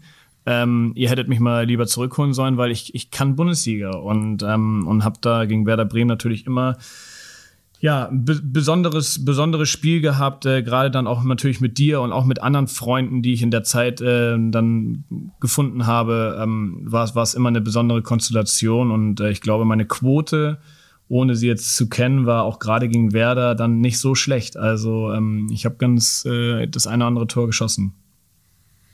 Kann mich auch erinnern, äh, leider. Aber ich kann mich auch erinnern an diese Szene, als wir mal in Bremen gespielt hatten. Du hattest einen Elfmeter verschossen vor, der, vor der Ostkurve. Ja. Du hattest dann auch die rote Karte gesehen und dein Abgang, wenn ich mich richtig erinnere, war nicht auf die Art, ähm, schaut her, das habt ihr an mir verpasst, sondern der Abgang war eher irgendwo äh, eine Hassliebe. Warum ich darauf eingehe, ist die Tatsache, dass du in späteren Jahren zurück zu Werder Bremen gegangen bist und ich damals den Eindruck hatte, bei diesem Abgang mit deinem verschossenen Elfmeter, mit der roten Karte, und der Abgang über die Ostkurve, zur Erklärung, da stehen die wirklich die, die Hardcore-Werder-Fans. Ähm, der Abgang von deiner Körpersprache, der Abgang von auch, äh, ja, von wie du runtergegangen bist, der war so, als würdest du mit Werder Bremen abgeschlossen haben und irgendwo ähm, diese Hassliebe, die ich, das, den Eindruck hatte ich, dass der äh, irgendwo nicht ins Positive mehr schwenken könnte. Und du bist aber dann 2018 zurück zu Werder Bremen. Ähm, kannst du dich an diesen Moment erinnern, als du damals aus dem Weserstadion gegangen bist mit deiner roten Karte und mit den Gefühlen? Kannst du dich darauf noch irgendwo konzentrieren, wenn ich jetzt dich darauf anspreche? Ja, total. Also ähm, ich weiß genau, wie es damals war. Ich weiß auch noch, ich glaube, äh, Wolf war im Tor und äh, ich habe mir den Ball zurechtgelegt. Ähm, war, glaube ich, mein erster und einziger Elfmeter in der Bundesliga, den ich geschossen habe. Ähm, und, und weiß noch genau, dass du hinter mir standst und dem Torwart auf jeden Fall ein Zeichen gegeben hast, weil du mich natürlich aus dem Nationalteam kanntest. Äh, wir haben, glaube ich, gefühlt nach jedem Training haben wir uns immer noch äh, Elfmeter zum Elfmeterschießen begeben und haben uns da duelliert. Ähm, natürlich auf, auf lustige Art und Weise, aber du wusstest eigentlich, wohin ich schieße. Und, äh, und diesen Gedanken hatte ich bei diesem Elfmeter tatsächlich im Hinterkopf, dass Basti jetzt gerade hinter mir steht und dem Torwart ein Signal gibt. Und normalerweise bin ich einer, der zu 90 Prozent seiner Elfmeter in die linke Ecke geschossen hat. Und mhm. bei dem Spiel habe ich gedacht, alles klar, Basti gibt den jetzt hundertprozentig ein Zeichen. Ich muss rechts schießen. Und äh, schießt dann tatsächlich rechts oben an den Außenpfosten. Also ja, mehr oder weniger kläglich. Komischerweise ist der Wolf aber auch in die Ecke gesprungen. Also entweder konnte er dein Zeichen nicht deuten oder du hast mich äh, nochmal doppelt zurückgelesen und hast gedacht, alles klar, Hanno denkt jetzt nach und äh, dann muss ich doch in die andere Richtung zeigen. Wie auch immer, auf jeden Fall verschossener Elfmeter. Dann noch eine, ja, eine bittere gelb-rote Karte, ähm, weil es meiner Meinung nach kein gelbwürdiges Foul war. Und äh, dann bin ich wirklich von der Mittellinie diesen Walk of Shame äh, auf die mhm. Ostkurve zugegangen und ähm, und habe mir und habe mich in dem Moment wirklich sowas von geärgert, dass das halbe Stadion mich ausgepfiffen hat, weil ich dachte, mit, mit welcher Begründung? Ich habe mir nichts zu Schulden kommen lassen in meiner Bremer Zeit. Ich habe mir in dem Spiel oder überhaupt gegen Bremen nie irgendwie besonders äh, giftige Emotionen oder sowas äh, ähm, zukommen lassen, dass ich jetzt gesagt habe, okay, da, da bin ich übermotiviert oder, oder da feiere ich das Tor besonders, besonders äh, groß, sondern äh, bin immer, immer sehr, sehr fair und freundlich äh, mit allen umgegangen und auch, ähm, ja, auch heute noch mit, mit allen Mitarbeitern ähm, sehr, sehr gut auseinandergegangen und wurde dann so gallend ausgepfiffen, dass ich dann gesagt habe, alles klar, jetzt genieße ich genau diese negative Stimmung und bin auf diese Ostkurve zu, habe in diese Kurve geguckt, habe versucht, mich mit jedem Fan kurz Augenkontakt zu halten und, ähm, und habe dann irgendwie 20, 30 Meter oder so ungefähr auf 16 Meter Höhe habe ich dann ganz genüsslich in die, in die Knie gegangen, habe meine Stutzen runtergezogen, habe meine Schienbeinschoner rausgezogen und habe diesen wirklich diesen Walk of Shame so richtig, richtig genossen, weil ich dann gedacht habe, alles klar, ich habe keine andere Möglichkeit, auf diese Leute zu reagieren, die mir meiner Meinung nach gerade Unrecht tun. Und, äh, und habe das, glaube ich, in einer Art und Weise getan, die dann schon schon richtig gut ankam. Also ich kann mich dran erinnern, äh, danach haben wir, glaube ich, noch gesprochen und ich war noch bei euch in der Kabine, habe dann auch mit dem einen oder anderen äh, Therapeuten und, und Betreuer von Werder geredet und alle haben gesagt, Alter, Hanno, was für ein geiler Abgang. Was für ein Typ. Ja, ja, es hat, es, wie gesagt, es war dann aus dem Bauch heraus und ähm, habe mich ungerecht behandelt gefühlt und habe es im Grunde genommen dann so gezeigt. Aber das hat deine Liebe an den Verein, ähm, hat da nichts dazu beigetragen, dass du später ohne schlechte Gefühle nach Werder zurückgekehrt bist, hast ja weiterhin Kontakt gehalten mit den Verantwortlichen, mit den Physiotherapeuten, mit den Vereinsbossen, ähm, sodass dein, ja, deine Rückkehr 2008 äh, da kein Thema mehr war und du natürlich äh, völlig frei dort zurückgekehrt bist, oder? Ja, also es war, ähm, nein, da war, wie gesagt, da lag überhaupt nichts in der Luft. Äh, der andere Fan hat es mir vielleicht noch übel genommen, aber ähm, alle, die mich kennen, alle, die mich kennengelernt haben, ähm, die wissen, glaube ich, dass ich da wirklich ein ganz, ganz äh, normaler Typ bin, ähm, der, der kommunikativ und offen ist und, äh, und, und dementsprechend, glaube ich, habe ich da auch den, denjenigen, der es dann wissen wollte, dann überzeugen können, ähm, dass ich, dass ich dann hier wieder an, an richtiger Stelle bin. Und äh, ja, hatte dann noch äh, im Grunde genommen sehr cooles und intensives Jahr bei Bremen. Ja, 2015 haben sich dann unsere Wege getrennt. Ich bin dann nach England abgehauen. Du bist in Deutschland geblieben. Unser letzter gemeinsamer großer Auftritt war dann die Qualifikation zur Europameisterschaft 2016 in Frankreich. Die, auch das Turnier dann. Aber ich glaube, so eine Euphorie, die wir ausgelöst haben mit so einer Qualifikation bis zum Turnier 2016, die war gigantisch. Ich glaube, du warst auch in der Form deines Lebens, hast dort auch das Spiel deines Lebens gemacht in dieser Quali, wenn ich das so sagen darf, in der Nationalmannschaft in Schweden, äh, würde ich auch als mein bestes Spiel in der Nationalmannschaft deklarieren. Wir haben Schweden 4-1 geschlagen, haben uns qualifiziert. Und ja, gibst du mir recht, dass das sicherlich dein bester Auftritt je in der Nationalmannschaft war? Also es gab viele sehr gute. aber, dafür, reicht, dafür reicht die Zeit nicht aus im Podcast. aber, aber ich gebe dir recht, also es war, war, war ein geiles Spiel. Ähm, ich habe zwei Tore geschossen, ähm, mir gelang gefühlt irgendwie jede Aktion. Ich habe Slatan äh, in meinen Schatten gestellt und ähm, das hatte das hatte ich gemacht. Ja, das also ja genau. Also also du hast ihn du hast ihn quasi aus dem Spiel genommen und äh, ich habe ihn dann in Schatten gestellt also was, was, was die Performance anging, was auf Offensivspieler-Performance anging.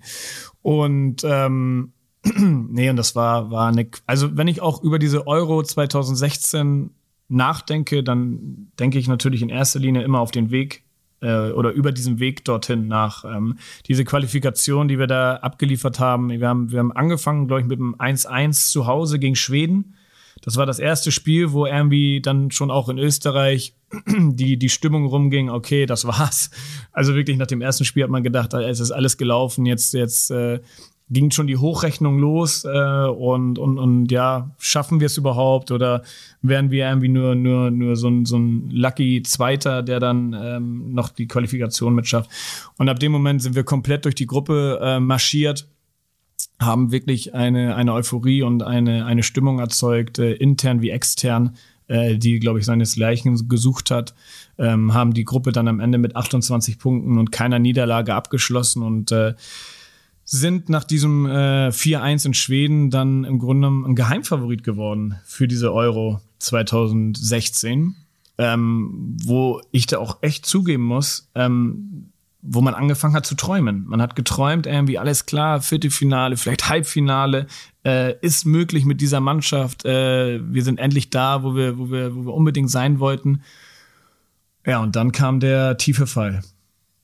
Träumen und blenden lassen, würde ich es bezeichnen. Also wir haben berechtigt geträumt. Ich glaube auch, wir sind berechtigt als ähm, Black Horse, als Geheimfavorit ähm, bezeichnet worden, äh, aber haben diesen Erwartungen ja nicht standhalten können, haben sie nicht erfüllen können.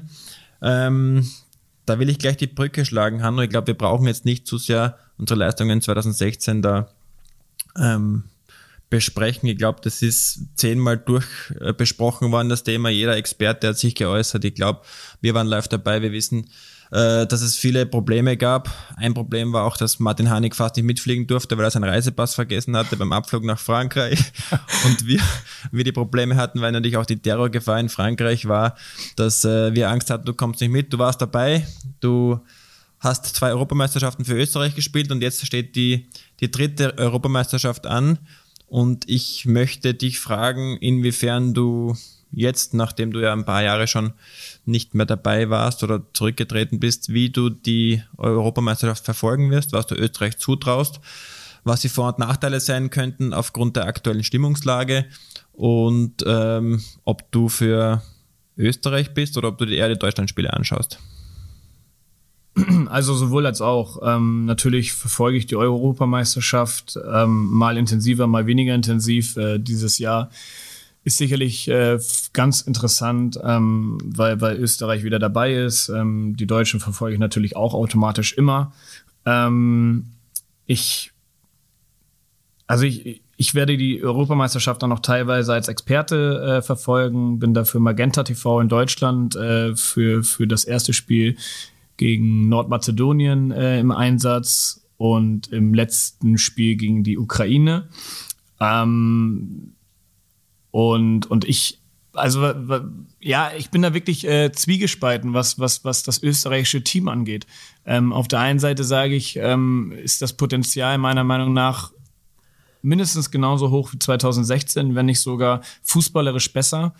Ähm, was mir ein bisschen fehlt, ist so die, die Offensivpower. Also die so, so, so der, der, der, der Killer, der Torjäger, so wie, wie, wie es Marc Janko war in der Qualifikation für uns. Also einer, auf den man sich einfach verlassen kann, wo man weiß, okay, auch wenn er vielleicht nicht äh, das ganze Spiel da ist, wenn, er, wenn wir ihn brauchen, macht er das Tor. Ähm, da, da, da fehlt mir so ein bisschen einer, ähm, wo ich dachte, okay, vielleicht äh, kann der, kann der Sasa Kalajdzic äh, diese Rolle einnehmen. Ähm, aber, aber da, das ist natürlich, der ist natürlich auch sehr jung, hat jetzt auch äh, seine erste Profisaison hinter sich. Das wird alles auch eine hohe Belastung sein. Ähm, und, und dann aufgrund dieser neuen Konstellation, aufgrund dieses, dieses, ähm, ja, diese, dieses neuen Setups der, der Euro an sich, ähm, glaube ich, muss Österreich in die nächste Runde einziehen. Mhm. Also ausscheiden ist wieder ein Misserfolg. Und äh, sich zu qualifizieren für die nächste Runde wäre schon als Erfolg zu werten, oder? Wäre ein Erfolg, aber auch meiner Meinung nach sollte das oder wird das der Maßstab sein, weil äh, ich glaube aber auch selbst Nordmazedonien ist nicht nur mit dem olympischen Gedanke dabei, sondern sagt auch, so wenn wir jetzt schon dabei sind, dann versuchen wir auch in vielleicht das etwas größere Wunder zu schaffen, aber für Österreich muss klar sein, äh, die, die, die nächste Runde ist das Ziel. Mhm. Und ich glaube, 2016 sollte auch ein Warnschuss gewesen sein, weil auch da meiner Meinung nach die Gruppe ähnlich stark einzuschätzen war oder ähnlich ähm, überschaulich einzuschätzen war, wie es jetzt 2021 ist, oder? Ja, und, äh, und ich glaube auch, dass diese, dass diese Euro 2016 oder hoffe es, dass das halt auch äh, dazu beigetragen hat, dass diese Erwartung und dieser interne Druck, den wir uns damals vielleicht gemacht haben, dass der dadurch geringer ist und kleiner und äh, dass wir das, dass die Mannschaft, da wo ja auch einige 2016 dabei waren, auch daraus gelernt hat, okay, wisst ihr was, äh, wir, wir träumen mal nicht, sondern wir versuchen erstmal äh, anzukommen, abzuliefern und schauen dann, wohin die Reise geht. Ähm, dass, dass das dazu auch beiträgt, dass die Mannschaft fokussierter äh, in die, vor allem auch gleich in dieses erste Spiel gegen Nordmazedonien geht. Ja, stimmt. Hoffen wir das Beste. Äh, ich werde mir das anschauen, wenn du auf Magenta TV Österreich-Spiele kommentierst. Du bist ja auch bei Servus TV schon ein paar Mal im Einsatz gewesen, fand dich da relativ äh, gut, sehr, sehr äh, sprachgewandt, sehr, sehr gute Aussagen. Also ich werde mir das anschauen und auch die Hörer wissen jetzt, wo Martin Hanig auftreten wird. Zu deinem, zur Nationalmannschaft nochmal zurückzukommen. Ich möchte das Thema auch Rücktritt besprechen. Das war zum Zeitpunkt, wo du eigentlich noch voll im Saft warst, wo du bei äh, Hannover 96 unter Vertrag warst, dort ähm, performt hast, dann auch zu Werder Bremen nochmal zurückgekommen bist, hast du die Karriere 2017 für die Nationalmannschaft beendet. Und ich kann mich noch sehr gut erinnern, als mein Telefon geläutet hat und du mich angerufen hast, nachdem du einberufen wurdest von Franco Foda, dem Neo-Teamchef damals, und ähm, mir irgendwo dein Herz ausgeschüttet hast und deine Gedanken geteilt hast, dass du nicht mehr hundertprozentig mit dem Herzen dabei sein kannst, dass du sehr stark überlegst, ihn am nächsten Tag anzurufen und deine Einberufung ähm, abzusagen, weil du nicht mehr dieses Feuer hast, weil du nicht mehr diesen, diesen absoluten Willen hast, weil du näher an deiner Familie bleiben willst und diese Länderspielpausen dir sehr viel Kraft geraubt haben, haben und du ähm, das nicht mehr in dem Umfang haben willst. Was hat denn schlussendlich ähm, den Ausschlag gegeben, warum du das in der Blüte deiner Karriere gemacht hast? War das das Thema, dass du sagst, du möchtest eine große Rolle spielen bei Hannover oder damals dann auch noch danach bei Werder, dass du nicht mehr hundertprozentig sicher warst, dass du in der Nationalmannschaft ähm, erste Elf warst? War das auch irgendwo eine Müdigkeit, die über, die, die über das Jahrzehnt entstanden ist? Äh, was würdest du als diesen Hauptgrund beziffern, der dich zu dieser Entscheidung dann äh, gedrängt hat? Ja, es war, es war die Summe aus, äh, aus verschiedenen Dingen. Also ähm, in erster Linie natürlich ist damals mein Sohn zur Welt gekommen oder war kurz davor zur Welt zu kommen. Ähm, dann gab's dein, zweit, dein, dein, zweites Kind. Mein zweites Kind, genau. Dann ähm, hat der Umbruch stattgefunden mit Franco Foda, äh, Franco Foda als, als neuen Trainer. Ähm, neue, neue Spieler wurden einberufen. Also ich sag mal so dieses ähm, diese, dieses, diese, diese Truppe, die sich da über Jahre äh, entwickelt hat und zusammengefunden hat, die wurde zu Recht dann auch wieder äh, neu sortiert. Und, ähm, und dann einfach auch diese, wie du sagst, diese Belastung, diese, diese, dieses Reisen innerhalb der, der, der Länderspielpause, dieses äh, zusätzliche Training, zusätzliche Spielen. Jeder, der mal ähm, eine Länderspielpause dann zu Hause erlebt hat oder im Verein, der weiß, äh, da gibt's ein verlängertes Wochenende frei, da kann man mal, ähm, da ist unter der Woche kein, kein, kein intensives Training, sondern es ist wirklich mal Zeit, äh, so ein bisschen zu resetten und äh, sich zu erholen. Und, äh, und das war halt, wie du sagst, ein Jahrzehnt lang nicht der Fall, sondern ich war fast, äh, fast immer äh, dabei, wenn ich nicht verletzt war. Ähm, und und das war, das war so die Summe daraus, war für mich dann, und, und dieser Faktor, wie du auch gesagt hast, dieses, ähm, dieses endgültige Brennen, das hat sich bei mir durch diesen Umbruch, ist diese Flamme nicht erloschen, aber ist halt so klein geworden, dass ich gemerkt habe, ähm, die, ja, die, der, der, das Opfer, ähm, die Familie zu verlassen und äh, zwei Wochen unterwegs zu sein, wiegte schwerer als die Vorfreude oder der Spaß am Nationalteam. Und, ähm, und das war für mich dann irgendwie so ein bisschen der endgültige äh, Punkt oder der endgültige Entschluss zu sagen, es, es, es ist jetzt der, der Zeitpunkt äh, abzudanken. Und, äh, und natürlich war auch irgendwie noch so dieser Faktor, ähm, spielte da so ein bisschen mit rein, dass ich sage, okay, ich, jetzt kann ich es noch entscheiden. Jetzt sage ich, ähm, ich, ich, ich gehe als Stammspieler, übertrieben gesagt. Ob ich das bei Franco Foda gewesen wäre, sei mal dahingestellt, aber zu dem Zeitpunkt bin ich als Stammspieler gegangen. Und äh, ich überlasse diese Entscheidung nicht jemand anderem, indem er sagt, äh, es reicht nicht mehr oder äh, wir brauchen dich nicht mehr. Okay, dann möchte ich mit dir, Hanno, jetzt über Sachen reden, die natürlich ähm, ja nicht in der Öffentlichkeit gestanden haben, aber die natürlich mich interessieren, beziehungsweise auch sicherlich die Öffentlichkeit irgendwo auch interessiert.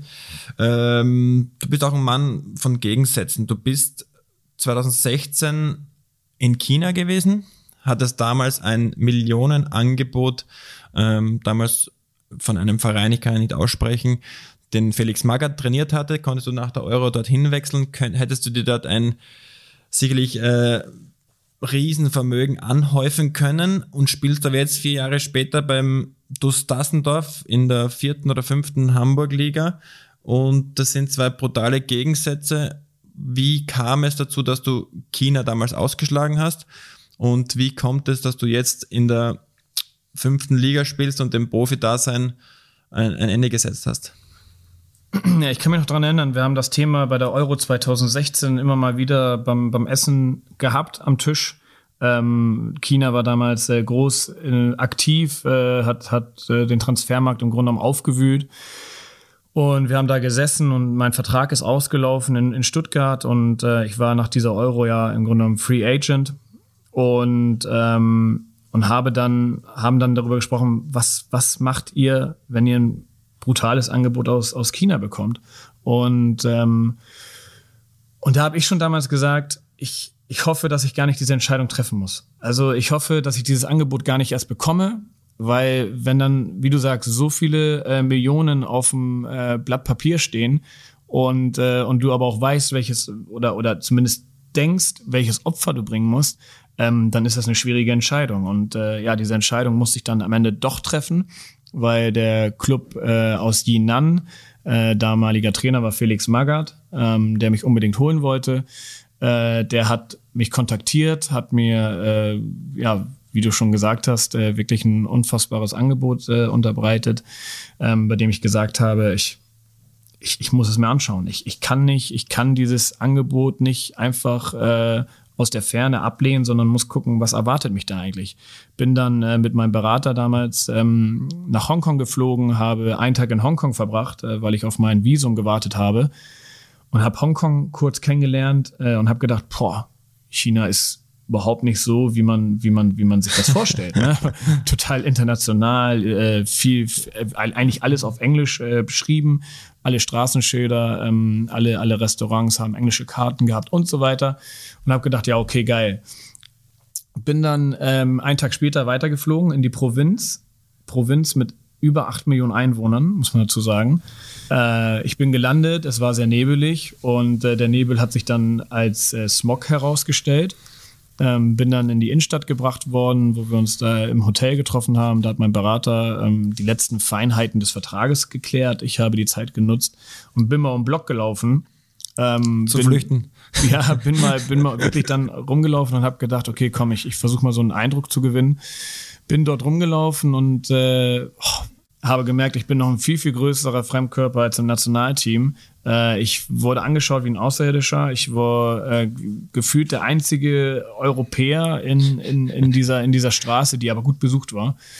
Und, ähm, und habe dann einfach im Bauch gemerkt, boah, das, das, das kann ich nicht. Ja? Und habe dann, hab dann äh, auch relativ schnell meinem Berater signalisiert, ey, ich, ich kann das hier nicht machen und so. Ne? Ich habe so ein schlechtes Bauchgefühl, ich, ich will einfach nur noch nach Hause. Ähm, der hat mich beruhigt oder hat mich versucht zu beruhigen, beruhigt hat er mich nicht, hat mich versucht zu beruhigen, hat gesagt, komm, alles gut, guck dir noch mal das Trainingsgelände morgen an, wir machen den Medizincheck äh, aus, aus, aus Höflichkeit und äh, Nein sagen kannst du jederzeit.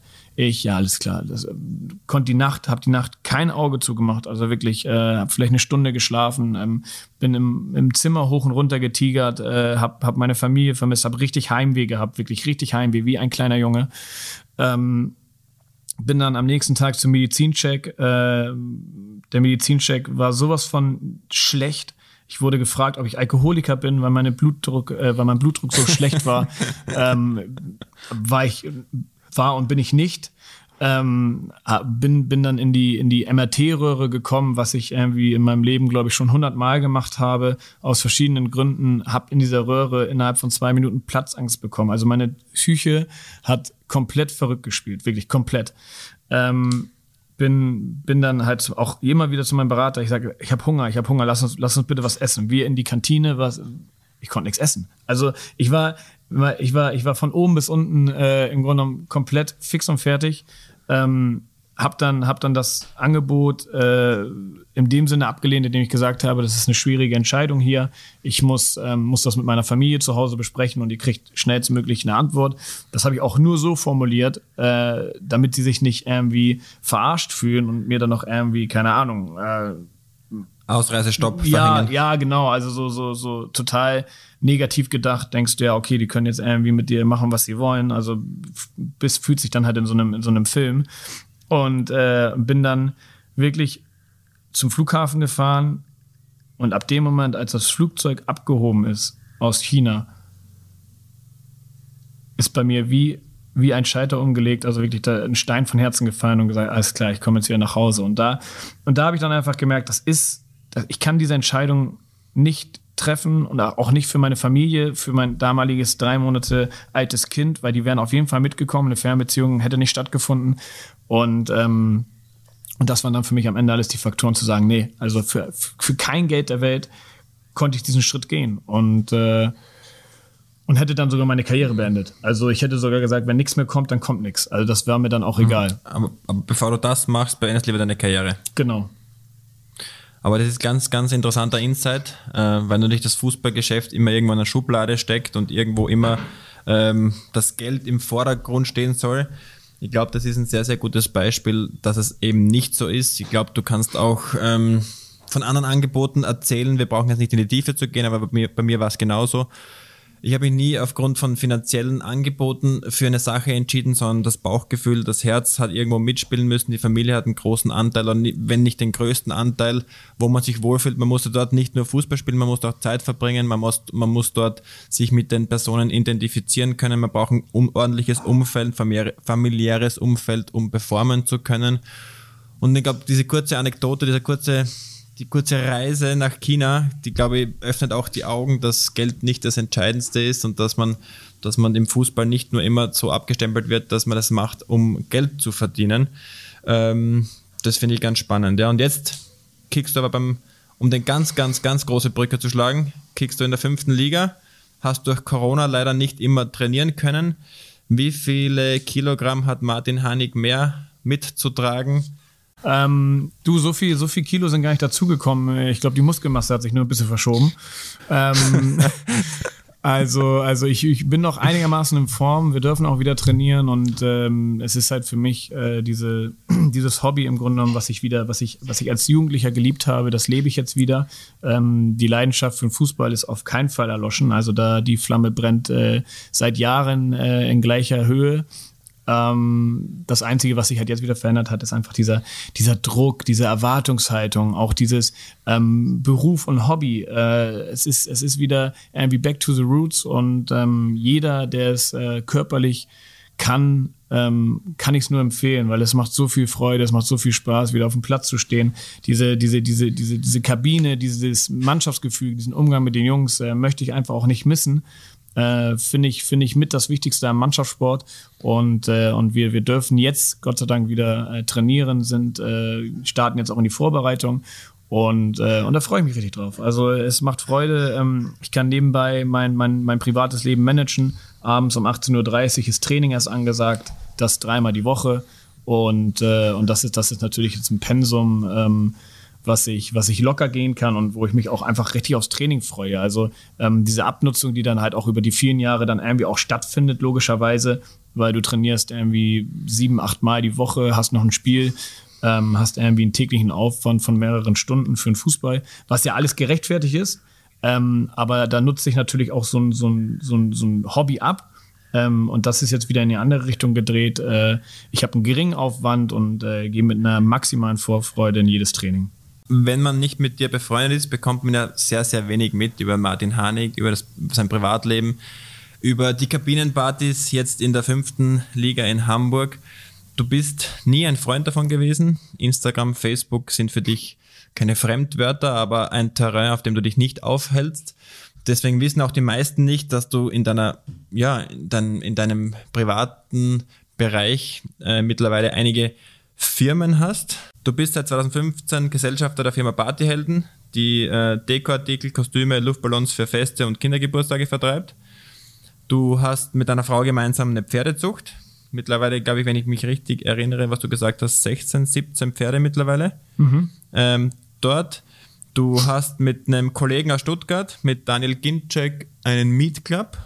Ein, äh, wie kann man sagen, eine Fleischerei oder ein Restaurant oder was ist das genau? Ja, von, von beiden ein bisschen. Im Grunde genommen, ein, ja, ein Fleischeinzelhandel trifft es, glaube ich, am besten. Okay, das heißt, du hast, ich gebe dir jetzt voll die Bühne, deine privaten Geschichten hier öffentlich zu machen und die Werbetrommel so zu rühren, dass nach Corona die Partyhelden gestürmt werden, äh, Pferde gekauft werden und äh, äh, aber dann nicht zu Fleisch verarbeitet werden, sondern da bezieht ihr ein anderes Fleisch. Genau. Ähm, ja, also jetzt gar kein, gar kein, äh, gar kein Werbezweck in dem Sinne, aber ähm, ich habe halt relativ früh angefangen, wie du sagst, 2015 ähm, Gelegenheiten zu ergreifen. Ich war ähm, immer, immer offen und, und hellhörig für, für Ideen, für Investments und äh, für äh, mehrere oder für, für weitere Standbeine neben dem Fußball. Und äh, da hat sich als erstes die Möglichkeit gegeben, mit, der, mit meiner Schwiegerfamilie gemeinsam äh, das Thema Partyhelden zu gründen. Ähm, wie du schon gesagt hast, ähm, Party und, äh, und, und Feste. Ähm, dazu findest du bei uns im Grunde genommen alle wichtigen Artikel und äh, hast alles äh, auf einer Fläche geballt. Ähm, kann man sich natürlich vorstellen, ohne jetzt äh, ins, ins, ins Jammern zu verfallen, äh, dass Party äh, und Corona nicht wirklich zusammenpassen. Ähm, dementsprechend äh, war der Einzelhandel da hart betroffen und äh, wir haben uns aber äh, tapfer durchgekämpft und freuen uns jetzt, dass es jetzt wieder langsam äh, bergauf geht. Ähm, die zweite Ge Gelegenheit, die sich ergeben hat, war mit einem sehr guten Freund aus Stuttgart, ähm, wo ich dann noch Daniel Ginczek äh, als dritten Partner ins Boot geholt habe, äh, das Thema Meat Club. Ähm, da vertreiben wir wirklich hochwertigstes Fleisch, äh, um das kurz anzureißen. Ähm, unsere Philosophie ist ähm, nicht vegan zu sein, aber trotzdem ein gewisses Gefühl und eine gewisse Wertschätzung äh, den Tieren gegenüber zu äh, erbringen und zu sagen, okay, wenn man Fleisch konsumieren möchte, ähm, wozu ich mich auch zähle, dann aber bitte äh, auf, auf, auf höchstem Niveau und äh, auf, auf ähm, ja, ethisch vertretbar oder vertretbarster Linie, ähm, sofern das denn möglich ist, wenn man wenn man Tiere konsumiert. Und äh, und da haben wir wirklich nur das nur das Beste vom Besten und halt auch ähm, dem dem Tierwohl am nächsten äh, gelegen und äh, liefern auch mittlerweile nach Österreich. Also ähm, das da, wollte ich gerade fragen. Das heißt, da, für jede Grillparty äh, für ein Österreich-Europameisterschaftsspiel ja, kann man sich vom ja, Meat Club in Deutschland beliefern lassen. Ja, wir haben da auch wirklich jetzt natürlich eine EM-Kampagne äh, gestartet. Also sehr, sehr, sehr geiles Fleisch. Ähm, und unsere Philosophie ist halt so ein bisschen back to Omas Sonntagsbraten. Also unter der Woche äh, Fleischkonsum mindern, aber wenn man Fleisch isst, dann darf es ruhig äh, Gutes und vielleicht auch etwas hochpreisigeres sein. Das ist die Idee dahinter. Ähm, ja, und, und dann ist noch eine, eine, eine dritte Idee in der Pipeline. Äh, da gehe ich heute noch nicht drauf ein, aber auch da ist bereits äh, eine GmbH gegründet, äh, mein, ein, mein, mein eigenes Baby. Ähm, da komme ich vielleicht noch irgendwann mal oder die Brücke schlagen wir vielleicht irgendwann noch mal ein, ein weiteres Mal. Ähm, aber das ist in den Babyschuhen und ähm, ja, es, es ist spannend. Also ich, ich versuche mich da jetzt äh, außerhalb des Fußballs einfach auch in der, in der ähm, freien Wirtschaft äh, zu beweisen, zu behaupten. Ich möchte auch so ein bisschen, ähm, ohne, ohne das jetzt äh, despektierlich zu sagen, ich möchte so ein bisschen aus der Schublade des Fußballers auch mal raus. Ich möchte mal äh, mich auf einem anderen Feld äh, beweisen und bewegen. Und ähm, ja, das äh, macht mir sehr viel Spaß und äh, zurzeit bin ich, was das angeht, auch wirklich rundum glücklich. Trotz Corona. Sehr gut. Abschließend stellt sich natürlich die Frage für uns alle, weil wir dich natürlich äh, kennen und lieben durch den Fußball. Ähm, wird es einen Martin Hanig außer im Fernsehen als Experte noch im Fußball geben, in irgendeiner Funktion, als Trainer, als Sportdirektor? Oder sagst du, das Thema ist für mich vorbei. Ich möchte mich in der, in der freien Wirtschaft mehr beweisen. Ich möchte auch eine gewisse Ruhe haben, möchte mich diesem Druck nicht mehr aussetzen. Du hast vor ein paar Monaten gesagt, der Fußball hat bei dir schon für einige Schweißausbrüche und Drucksituationen geführt und zu mentalen Engpässen geführt, dass du dich dann nicht immer wohlgefühlt hast. Wird dich das, äh, die Thematik Fußball irgendwann wieder einholen oder kannst du jetzt ausschließen, dass du ähm, dich da aus dem Thema ein bisschen zurückziehen wirst oder willst? Also wenn ich etwas äh, gelernt habe in den letzten äh, Jahren als Fußballer, dann sag niemals nie. Ähm, ausschließen möchte ich gar nichts, aber ähm, mein persönlicher Plan gerade sieht es nicht vor, ähm, aktiv im Fußballgeschäft einzusteigen. Das hat für mich auch eigentlich äh, einen ganz ähm, einfachen Grund und das ist der, dass ich äh, gerne selbstbestimmt äh, sein möchte. Und äh, wenn ich äh, angestellt wäre, sei es als Trainer oder vielleicht als Sportdirektor, wobei man da ja auch sagen muss, die Plätze sind ja sehr rar, und äh, auch nicht so leicht zu bekommen. Aber selbst selbst wenn es so wäre, ähm, bin ich dann halt wieder in so einem Raster drinne, in einem ähm, in einem Arbeitsrhythmus, ähm, der halt nicht wirklich familienfreundlich ist. Und äh, und, und diesen Spagat möchte ich schaffen. Ich weiß, dass ich als als Unternehmer und gerade als Selbstständiger ähm, auch einen sehr hohen Arbeitsaufwand äh, betreiben muss, äh, um erfolgreich zu sein. Und trotzdem bin ich da in gewissermaßen äh, selbstständig und selbstbestimmt. Und äh, das kann ich halt im im Profifußball oder überhaupt äh, im Angestelltenverhältnis nicht immer sein. Und, äh, und das ist eigentlich für mich so der, der ausschlaggebendste Grund zu sagen, ähm, nee, im Moment möchte ich nicht äh, oder kann ich nicht mir vorstellen, im Fußball tätig zu sein. Auf diesem Weg möchte ich mich bei dir bedanken, dass du mein erster Gesprächspartner warst. Ich glaube, du hast sehr, sehr interessante Insights geliefert, die sicherlich vielen Jungen helfen, ihre Karriere zu planen, ihre Karriere zu gestalten. Hast aber natürlich auch Ausflüge in dein Privatleben gegeben, das äh, schon sehr, sehr interessant und lehrreich ist. Zum Abschluss möchte ich dir natürlich alles, alles Gute wünschen für die anstehende äh, Europameisterschaft als Experte. Ich hoffe, deiner Familie in Hamburg geht's gut. Du bist ja mittlerweile zweifacher Familienvater und ich hoffe, so viel darf ich verraten, erwartest dein drittes Kind. Demnach verstehe ich, dass du den Fußball aktuell den Rücken irgendwo kehrst und die Zeit zu Hause brauchst. Alles Gute auch beim, beim Hausbau. Die Adresse von Martins Haus für Autogramm, Autogrammwünsche werdet ihr auf der Website natürlich sehen. Spaß beiseite. Alles Gute, Martin. Ich wünsche dir alles Gute. Dir und deiner Familie nur das Beste. Ich freue mich auf ein Wiedersehen nach Corona. Basti, vielen, vielen Dank. Äh, auch dir wünsche ich natürlich gerade jetzt mit diesem neuen spannenden Projekt alles Gute. Ich fühle mich geehrt, äh, dein erster Gast äh, sein zu dürfen und ähm, ja, bin gespannt, was du daraus zauberst. Ich glaube, wir hätten noch locker eine Stunde länger sprechen können und, äh, und hätten selbst dann noch nicht alle Themen abgearbeitet. Ähm, hast du sehr gut gemacht, wie ich finde. Und äh, in dem Sinne auch dir alles Gute, ein schönes Wochenende und wir bleiben im Kontakt. Alles Gute, danke Hanno, mach's Ciao. gut. Dieser Podcast wurde produziert von WePoddit.